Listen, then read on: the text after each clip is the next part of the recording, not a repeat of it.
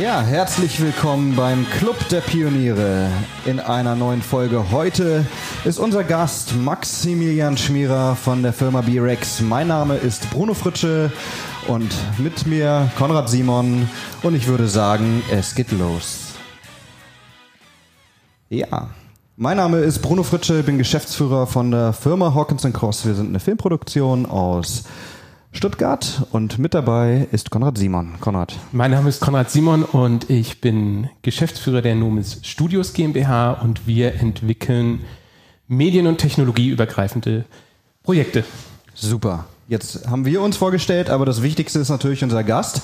Ähm, unser Gast heute ist Maximilian Schmierer von der Firma B-Rex. Konrad, hast du vielleicht Lust, drei Sätze dazu zu sagen, wer unser Gast ist? Ja, Max ist, wie du schon sagtest, äh, Geschäftsführer einer Manufaktur für digitale Realität, wie ihr euch nennt. Und ihr habt euch auf die Fahnen geschrieben oder wart mit die ersten, die sich im Bereich VR, AR, ähm, also Virtual und Augmented Reality äh, engagiert haben und bist in dem Bereich ein veritabler Experte.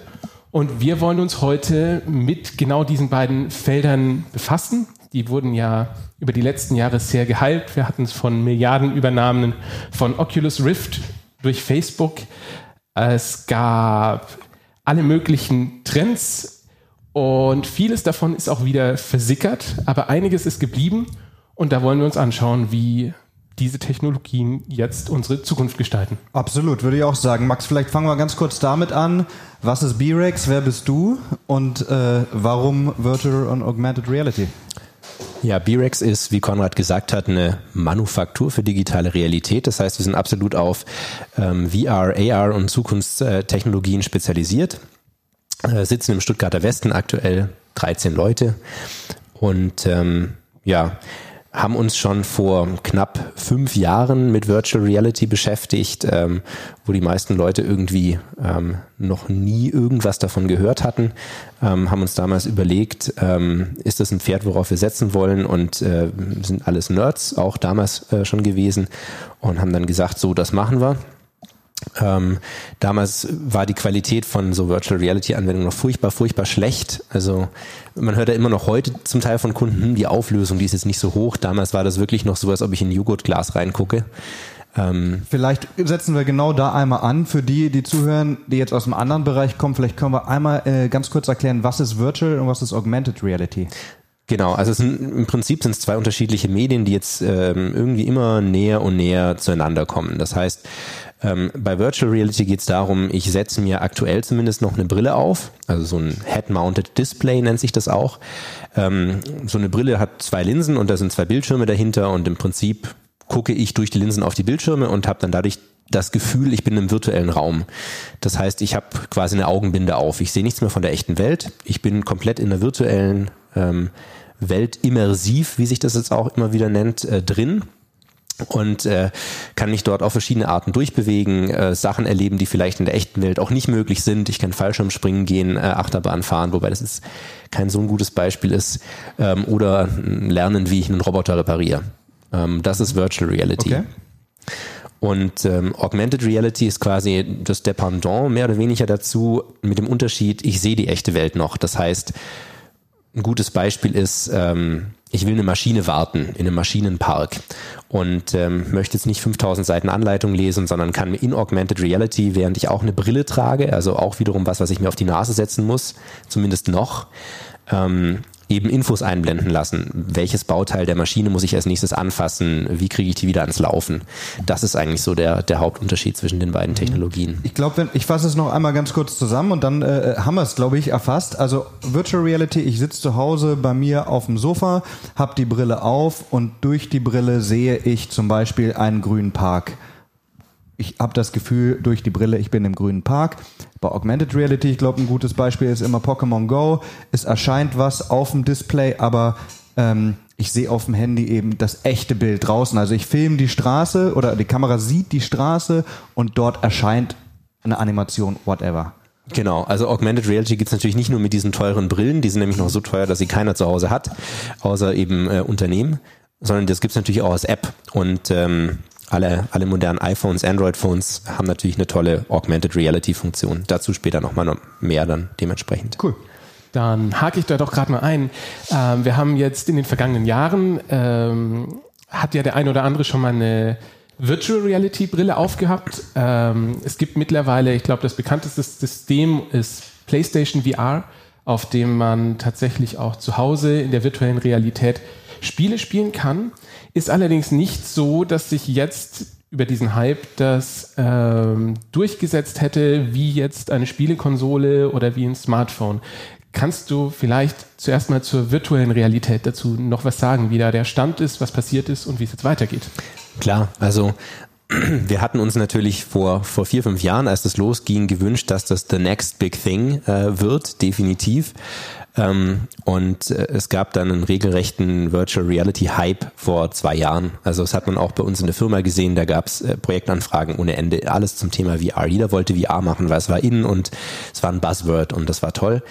Ähm, und dabei haben sich leider die wenigsten Leute auf die tatsächlichen Mehrwerte ähm, um die tatsächlichen Mehrwerte gekümmert, sondern die haben halt VR gemacht, weil es cool war. Und das ist, glaube ich, so ein bisschen immer noch das Problem des Mediums, dass man noch nicht den Killer-Use-Case gefunden hat. Viele Firmen haben natürlich sich gedacht, das ist was fürs Entertainment. Das gehört in die Entertainment-Branche rein, Virtual Reality. Ähm, man kennt es ja von, von DVDs und Blu-rays und den ganzen anderen Formaten VHS. Meistens war es so, wenn die ähm, Pornoindustrie auf das Medium aufgesprungen ist, dann ging das durch die Decke. Dann war das das Medium, das sich etabliert hat weltweit. Ähm, bei Virtual Reality war es erstaunlicherweise ein bisschen anders. Ähm, ich glaube tatsächlich, dass die User heutzutage immer noch ein bisschen zu zu faul sind vielleicht, sich so eine Brille aufzusetzen, die wiegt was, äh, es drückt an der Nase meistens oder an der Stirn und man schwitzt drunter und äh, wenn ich Brillenträger bin, bin, ist es grundsätzlich unangenehm, so eine Brille aufzuziehen und ich glaube, dass aufgrund von diesen äh, Themen, dem, dem fehlenden Komfort und der fehlenden Usability und den zum Teil noch hohen Kosten, also PlayStation VR ist ein gutes Beispiel, das ist die einzigst kommerziell erfolgreiche VR-Brille. Ähm, und das eigentlich hauptsächlich, weil sie erst zum Teil als Giveaway mit einer PlayStation mitkam oder halt stark vergünstigt verkauft wird von Sony. Deswegen haben die die auf den Markt gekriegt. Wenn man jetzt andere Virtual Reality Brillen sieht, die PC-basiert sind, HTC Vive gibt's da, Oculus Rift gibt's da, ähm, die haben, wenn man jetzt den aktuellen Reports glaubt, nie ihre Kosten wieder reingespielt, sondern sehen das wirklich als Investment, diesen Markt für die Zukunft für sich zu reservieren. Ähm, genau. Also Stand von VR ist aktuell, man hat versucht, das in die Entertainment-Branche zu bringen, da nimmt es aber immer mehr ab und Tendenz ist, dass das aktuell wirklich in Spezialanwendungsfälle äh, rutscht, also Industrie, ähm, Pharma. Es gibt im Bereich ähm, E-Learning ziemlich viele Ideen in die Richtung ähm, Location-Based Entertainment, also Arcades. In China gibt es eigentlich in jedem Einkaufszentrum eine Virtual Reality Arcade, wo ich hingehen kann mit meinen Freunden und zusammen zocken. Das ist interessant, weil wo ist der Unterschied? Jetzt mal aus, aus Sicht der Konsumenten, China und Deutschland. So, so warum könnte es nicht im Kaufland stehen zum Beispiel? Oder warum steht es nicht im Kaufland? Fragen wir mal so. Ähm, also es gab tatsächlich Versuche auch hier in Stuttgart, ähm, das Thema Virtual Reality zu etablieren in, ähm, ich weiß gar nicht, wo das war. Ähm, also in einem der Kaufhäuser hier in Stuttgart hat man das auch mal versucht, ähm, auch äh, Leerstände von, von Ladenflächen äh, eventuell dadurch zu füllen. Ähm, aber die Kaufhausmieten sind extrem hoch und wenn du dann eben jemandem sagst, du kannst dir mit einer VR-Brille spielen, aber wenn du das eine Stunde lang machst, kostet sich 80 Euro, dann ähm, ist das natürlich schwierig, wirtschaftlich irgendwie zu rechnen, während du in, in China komplett andere Infrastruktur hast, was Preise für, ähm, für Shopfloors und sowas äh, anbetrifft. Das ist sicherlich einer der Gründe und ein anderer Grund ist, dass ähm, ja, ich weiß gar nicht, vielleicht in China und in Asien habe ich das so kennengelernt, dass man halt abends rausgeht, man hat einem keinen Platz. Man hat auch gar keinen Platz, irgendeine VR-Brille im Wohnzimmer aufzubauen, weil man hat gar kein Wohnzimmer unter Umständen in China. Da geht man abends raus und da gibt es eben diese, immer noch die Arcades, wie man sie bei uns vielleicht in den 80ern kennt, ne, mit Pac-Man und Co. Mhm ähm, gibt es dann noch heute, weil es einfach zu Hause keinen Platz, kein Geld für die Technologie gibt. Und dann geht man halt raus. Bei uns in Deutschland ist es eher so, ich setze mich abends daheim gemütlich auf meine Couch im Wohnzimmer und äh, zock was mit meiner PlayStation VR-Brille. Mhm. Cool. Wie ist das bei euch jetzt zum Beispiel im, im Unternehmen? Ähm, wer sind die, die Hauptauftraggeber? Ist es äh, die Entertainment-Industrie? Ist es vielleicht äh, ein ganz anderes Feld, was wir jetzt so gar nicht äh, auf dem Schirm haben? Also es ist komplett querbeet. Ne? Es ist von Automotive ähm, über, wobei da ist gerade wenig VR, muss ich sagen. Eigentlich ist gerade der AR-Hype okay. ausgebrochen. Ich bin mal gespannt, wie lange der sich hält. Ob das auch nach zwei Jahren wieder abflacht, man weiß es nicht.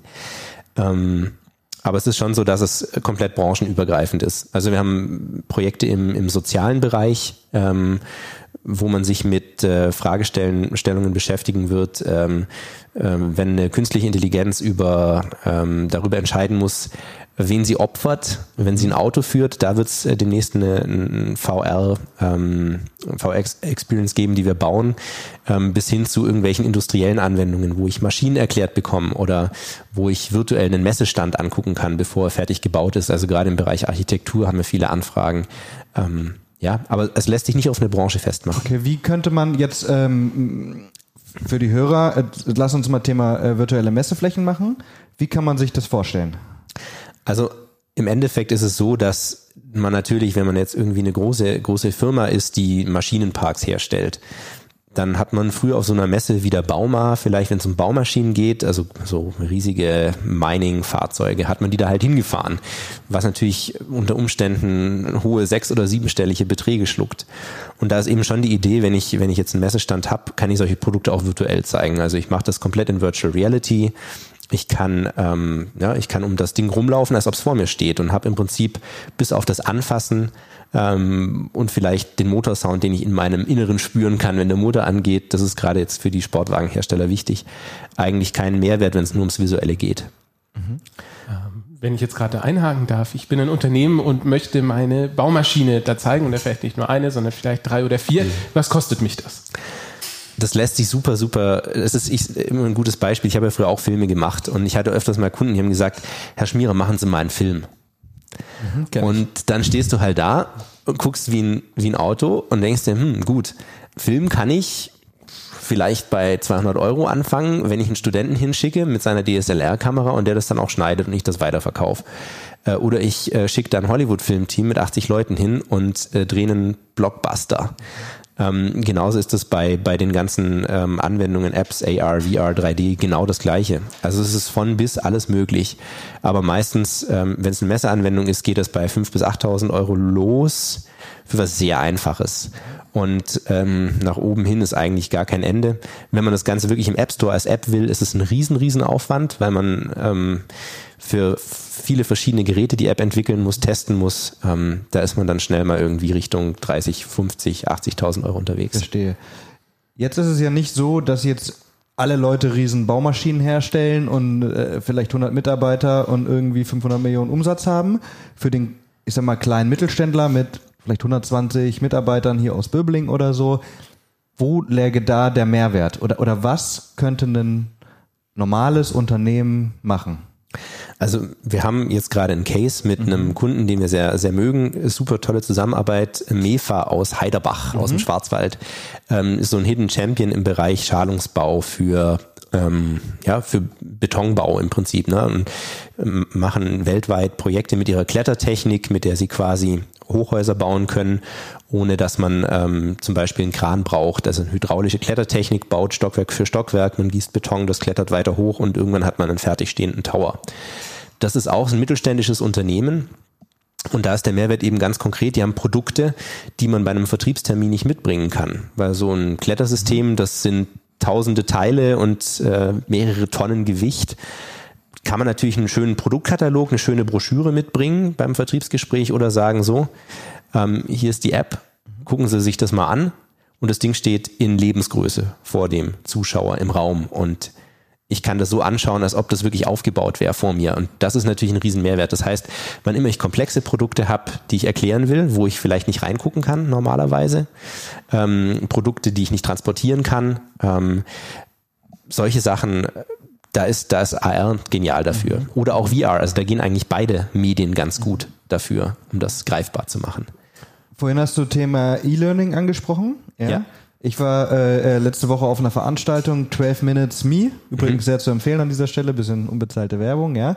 Ähm, war auch äh, jemand da, der hat äh, ähm, Virtual Reality ähm, E-Learning angeboten. Und da kamen auch Fragen aus dem Publikum immer wieder.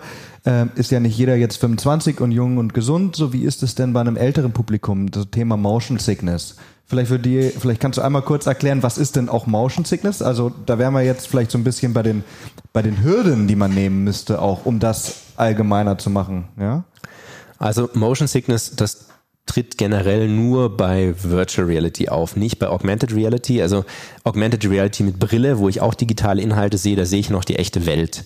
Motion Sickness lässt sich so ein bisschen vergleichen mit dem, ich bin auf einem Schiff und habe verbundene Augen und mein Innenohr, das also quasi meine Positionierung in der physischen Welt macht, ähm, ist in manchen Virtual Reality Erlebnissen so verwirrt, dass man Übelkeit bekommt. Und das ist wirklich zum Teil auch so schlimm, dass den Leuten wirklich kotzübel wird. Ähm, insbesondere passiert das, wenn in einer Virtual Reality Anwendung die Kamera bewegt wird, während der Nutzer da sitzt oder da steht. Deswegen habe ich vorher gesagt, Achterbahnfahrt ist ein schlechtes Beispiel. Mhm. Das ist was, was in Virtual Reality nicht funktioniert, weil die Beschleunigung im, im Innenohr fehlt. Aber was gehen würde, wäre äh, äh, zum Beispiel, ich sitze auf dem Sofa und gucke auf eine grüne Wiese. Das, das würde so. gehen, genau. Also wenn man den virtuellen ja. Charakter nicht bewegt, ähm, dann funktioniert das ganz gut. Ähm, oder was es jetzt eben auch gibt, neue Brillen mit, mit ähm, Positional Tracking nennt sich das, wo ich wirklich durch mein eigenes Wohnzimmer laufen kann. Natürlich eingeschränkter Platz, aber wenn ich mich selber bewege und meine Schritte übersetzt werden in diese virtuelle Welt, dann kriege ich auch keine Übelkeit. Dann ist man auch safe. Mhm. Dann können wir ja, es kam jetzt ein paar Mal zur Sprache, mal zum Thema Augmented Reality äh, rüberschauen. Die Unterschiede, die hast du uns ja auch schon im Ansatz erwähnt. Ähm, da geht es ja vor allem darum, wir projizieren was in die echte Welt. Da hat sich in der letzten Zeit verdammt viel getan. Insbesondere hat Apple sein Augmented Reality Kit rausgebracht. Vielleicht kannst du uns kurz erzählen, was sich getan hat, wie das lief bis dahin und was sich dadurch jetzt auch verändert hat und wie da die Zukunftsperspektive ist. Gerne. Also es ist so gewesen, früher hat Augmented Reality bedeutet, ich habe ein Bildchen, das ist ausgedruckt auf einem Blatt Papier oder das ist äh, irgendwo, ähm, nennt sich dann Image Marker. Das heißt, ich halte mein Handy auf ein Bildchen und auf dem Bildchen erscheint dann ein 3D-Charakter oder ein Video oder was man sich da auch immer vorstellen kann. Das ist das Augmented Reality, wie es das schon seit, ich glaube, acht oder neun Jahren gibt. Also das ist im Prinzip ein alter Hut.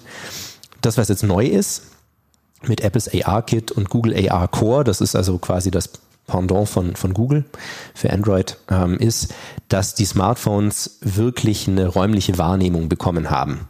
Das heißt, wenn ich das Smartphone durch den Raum schwenke, dann findet das Smartphone seine Position im Raum, was es mir dann ermöglicht, auf den, auf den Tisch, der Tisch, der jetzt vor mir steht, ist spiegelnd weiß, das ist ganz schlecht, da funktionieren diese sogenannten SLAM-Algorithmen fürs Tracking nicht. Man braucht irgendwas mit Struktur, Holz ist gut. Ähm, wo ich dann eben sagen kann, ich platziere einfach ein 3D-Modell auf den Tisch und es steht dann vor mir auf dem Tisch, ähm, unabhängig von irgendeinem ausgedruckten Bildchen, was da liegt.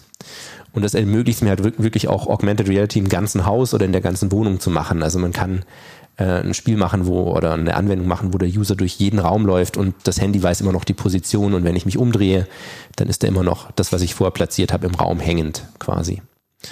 Genau, das ist so der aktuelle Stand von Augmented Reality.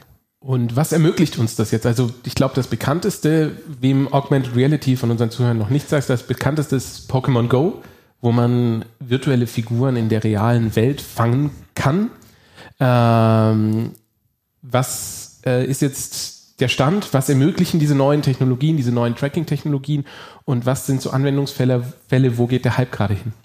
Also äh, Pokémon Go ist tatsächlich ein, ein interessantes Beispiel. Wir haben angefangen mit einer AR-Funktion, die gar keine räumliche Tracking-Möglichkeit hatte. Ursprünglich war das so, ich konnte nur mein Handy drehen und habe dann das Pokémon vor mir gesehen, aber wenn ich aufs Pokémon zugelaufen bin, kam das mir nicht näher.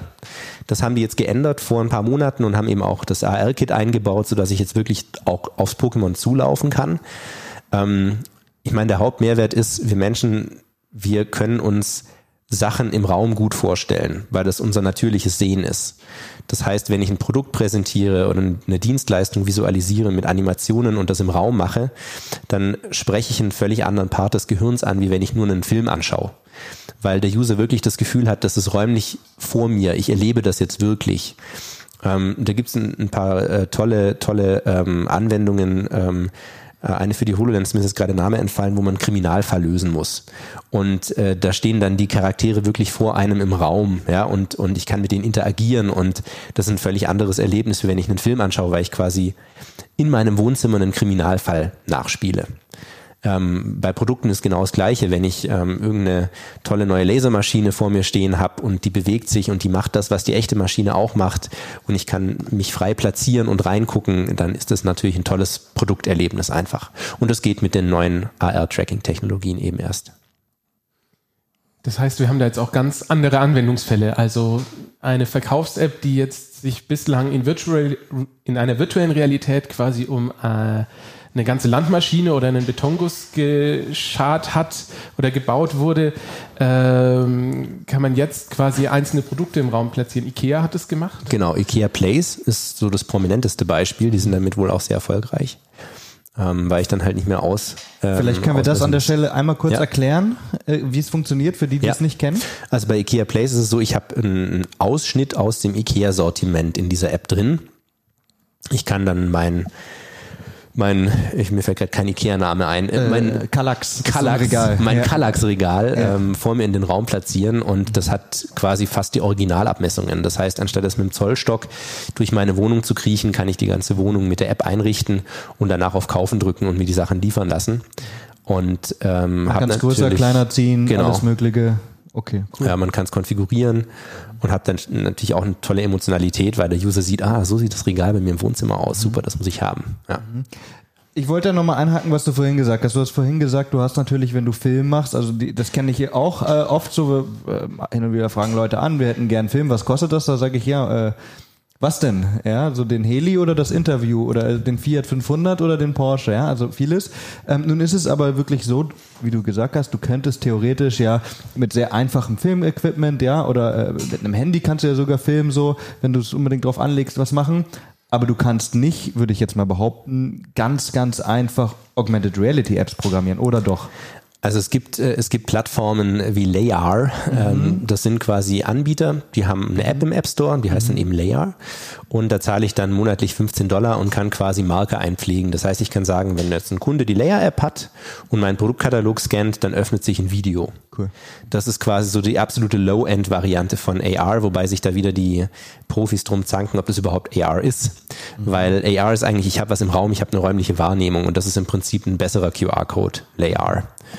Also muss man halt, ne, aber wenn man ein schmales Budget hat und mal ein, ein ja, das mal ausprobieren will, Layer ist cool. Mhm. Was würdest du sagen aus deiner Arbeit und mit dem Blick auf die Branche, so was ist aktuell für Virtual Reality und Augmented Reality ähm, Unternehmen so die größte Herausforderung? Womit kämpft ihr oder oder oder wen was müsst ihr sagen, um zu überzeugen, damit sie nicht zu mir kommen und einen Film machen?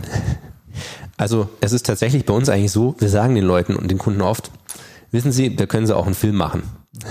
Weil wir wollen keine unnützen Apps machen oder keine unnützen Anwendungen machen. Das ist uns wichtig, dass der kommunikative Nutzen da ist, also dass die Leute wirklich einen echten kommunikativen Mehrwert haben. Und wenn er nicht gegeben ist oder ein anderes Medium wie Film das besser kann, dann ist das der Way to go. Ich, ich glaube ganz generell gibt es in, in den beiden Branchen VR und AR gerade ein paar Herausforderungen. Die eine ist, ähm, die technologische Herausforderung. Vielen Kunden setzt man eine VR-Brille auf und die sagen, boah, die Qualität, boah, also da muss noch mehr gehen. Liegt daran, dass die Bildschirme, die in so einer VR-Brille eingebaut sind, nur eine bestimmte Auflösung haben können und dass äh, diese Bilder zu berechnen sehr aufwendig ist. Ähm, es gab jetzt heute tatsächlich eine Pressemitteilung ähm, von einer Firma, die heißt Vario. Die haben eine Vario VR One rausgebracht. Äh, die erste VR-Brille, die nahezu menschliche Auflösung hat ähm, im, im Sweet Spot des Panels, also die haben quasi zwei Bildschirme, das ist zu technisch. Mhm. Also verdammt gute Qualität, das Ding kostet aber 7000 Euro und sie nehmen auch 1000 Euro Servicegebühr im Jahr für jede Firma, die eine so eine Brille kauft. Ähm, und damit ist es auch für uns, also für, sagen wir mal, 70 Prozent unserer Kunden raus, das Ding. Und auch um das mit ähm, Material zu beschicken, braucht man eine Höllenmaschine von Computer. Das heißt, das ist wirklich nur für High-End CAD mhm. eigentlich geeignet. Nicht für eine Messeanwendung, weil wenn die kaputt geht, tut es richtig weh. Klar. Ähm, also technologische Basis ist immer noch eine Challenge, weil man immer noch nichts erreicht hat, wo Preis-Leistung so ist, dass die meisten Kunden sagen, cool, machen wir. Ähm, bei AR genau das gleiche Thema. HoloLens 7000 Euro. Ähm, außer ich gehe auf ein iPad.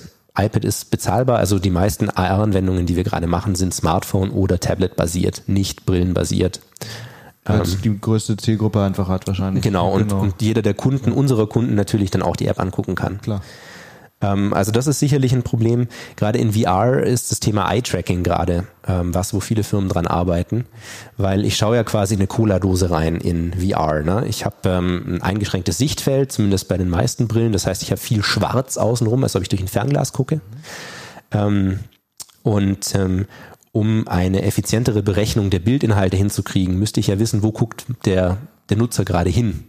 Das heißt, Eye-Tracking ist wichtig, weil eigentlich brauche ich die hohe Qualität nur dorthin rechnen, wo auch der Nutzer gerade hinschaut. Das nennt sich dann Foveated Rendering in der Nerd-Sprache. Könnte man auch noch mal vielleicht ganz kurz sagen, Eye-Tracking, für die, die es nicht wissen, ist, ähm, kennt man vielleicht so von Galileo, da gab es schon ein paar Mal, du hast irgendwie, zumindest war es bei Galileo, eine Brille auf, du guckst eine Sendung und es wird gemessen quasi, wo guckst du hin, aufs Genau. Gesicht, auf äh, die Beine, auf was auch immer. So, und, und damit wird jetzt gearbeitet. Genau, also wenn ich jetzt quasi bei einem, bei einem Produktkonfigurator beim Auto auf den Scheinwerfer gucke, dann muss der scharf sein. Der Rest, der in meinem peripheren Sichtfeld ist, ist gar nicht so wichtig. Aber die, die Rechenkapazität meines PCs muss ich darauf konzentrieren oder meiner Grafikkarte. Genau. Spannend, ja. Ähm, Jetzt auch noch eine ganz interessante Frage, wie geht es damit denn weiter? Also man hört ja oder man munkelt, dass Apple als nächstes großes Ding, wie damals das iPhone, eine Augmented Reality Brille bringen könnte. Der zeitliche Horizont kann dafür auch noch weit sein. Ähm, was meinst du, wie sehr wird es unser Leben durchdringen? Wie sehr wird sich das durchsetzen? Also es ganz viele Leute sagen immer, ja, Google Glass gab's ja schon mal, aber das hat nichts mit Augmented Reality zu tun. Also Google hatte auch mal so eine Datenbrille rausgebracht, aber das war im Prinzip ein Head-Up-Display, also ein Display, wo ich meine Nachrichten lesen kann. Das hat keine Inhalte in die echte Welt integriert, so wie das jetzt die modernen AR-Brillen tun. Ähm, ich habe das auch schon von mehreren Leuten gehört, dass der Apple wohl dran arbeitet, auch von Leuten, die in Firmen arbeiten, die Apple-Partner sind. Aber so wirklich viel erfährt man darüber nicht. Ähm, ich glaube, wenn Apple das macht, dann hauen die irgendwas raus, was uns von den Socken haut, weil sonst macht das keinen Sinn. Der Markt ist schon zu mit verschiedenen Anbietern. Also wenn, dann müsste es wirklich revolutionär sein. Ähm, es gab auch ganz viele Unicorns, also Firmen, die quasi gesagt haben, wir machen die Zukunft und dann kam das Produkt raus. Magic Leap ist ein Beispiel und dann kam am Ende bei rum, ähm, dass es im Prinzip keine wirkliche Innovation ist und die ganzen Milliarden halt irgendwo verbrannt worden sind. Und ähm, das ist allgemein gerade so ein bisschen eine Challenge. Welchem, welchem Einhorn rennt man hinterher in der Branche? Also auch wenn wir entwickeln, müssen wir uns entscheiden, für welches System entwickeln wir denn? Und das ist gar nicht so einfach aktuell. Aus deiner Sicht als, als Experte, ähm, was glaubst du, was setzt sich durch? Ist es die Entertainment-Industrie? Sind es irgendwann vielleicht nur noch Industrieanwendungen? Oder äh, gibt es vielleicht gar keine Brillen mehr, sondern es ist nur noch das Smartphone?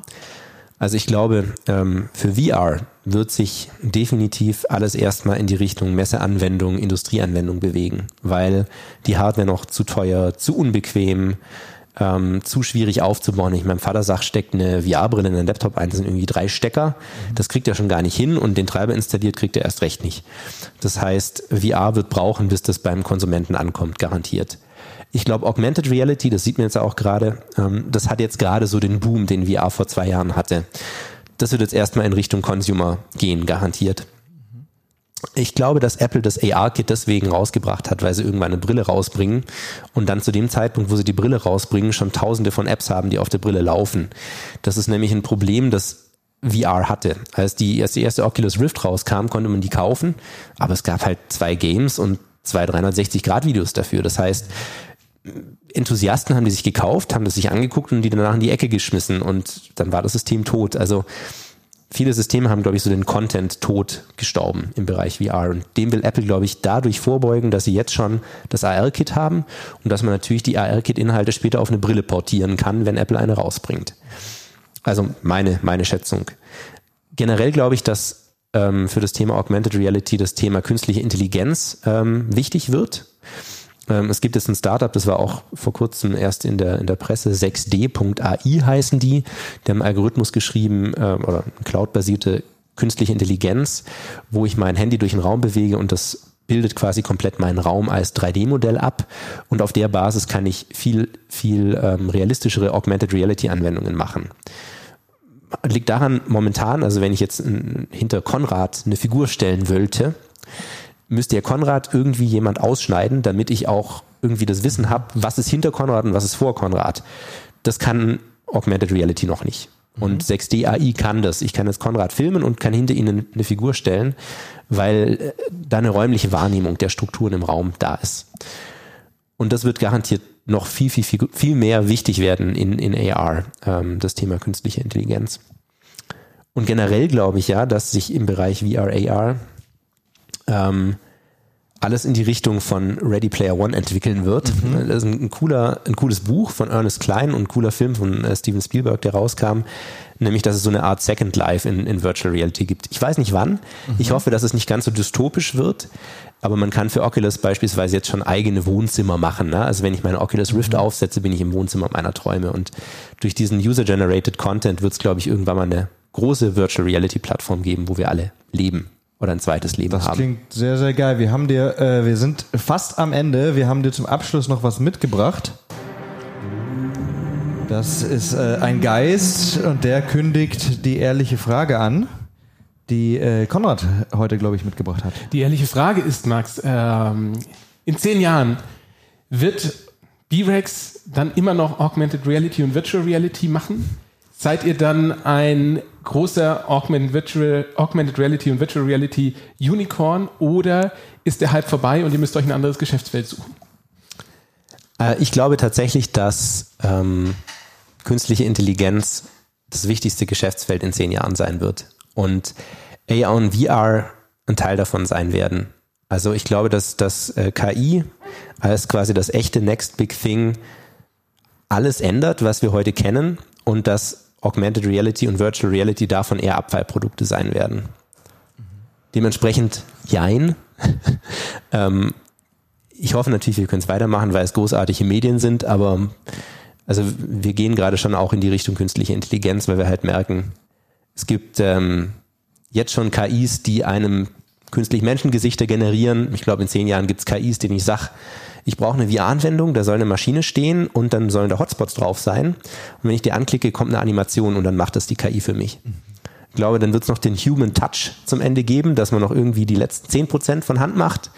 Ähm, aber ich glaube tatsächlich, das nächste große Ding wird künstliche Intelligenz sein. Definitiv. Sehr, sehr cool. Wir sind am Ende. Max, äh, danke für die Zeit. Gerne. Für die spannenden Insights. Vor Klar. allem, ähm, jetzt haben wir ein bisschen mehr Ahnung über Virtual und Augmented Reality. Wir verlinken äh, die ein oder andere Sache unter dem Podcast auf der Website auch zu finden, unter anderem das Unternehmen von Max, aber auch ein, zwei äh, Unternehmen, von denen du gesprochen hast. Super. Da kann man sich ein bisschen informieren. Und äh, ich bin gespannt, ob wir uns in zehn Jahren nochmal wiederhören, wenn es uns dann noch gibt und äh, was du dann wohl machst. Ich bin auch gespannt. Danke euch.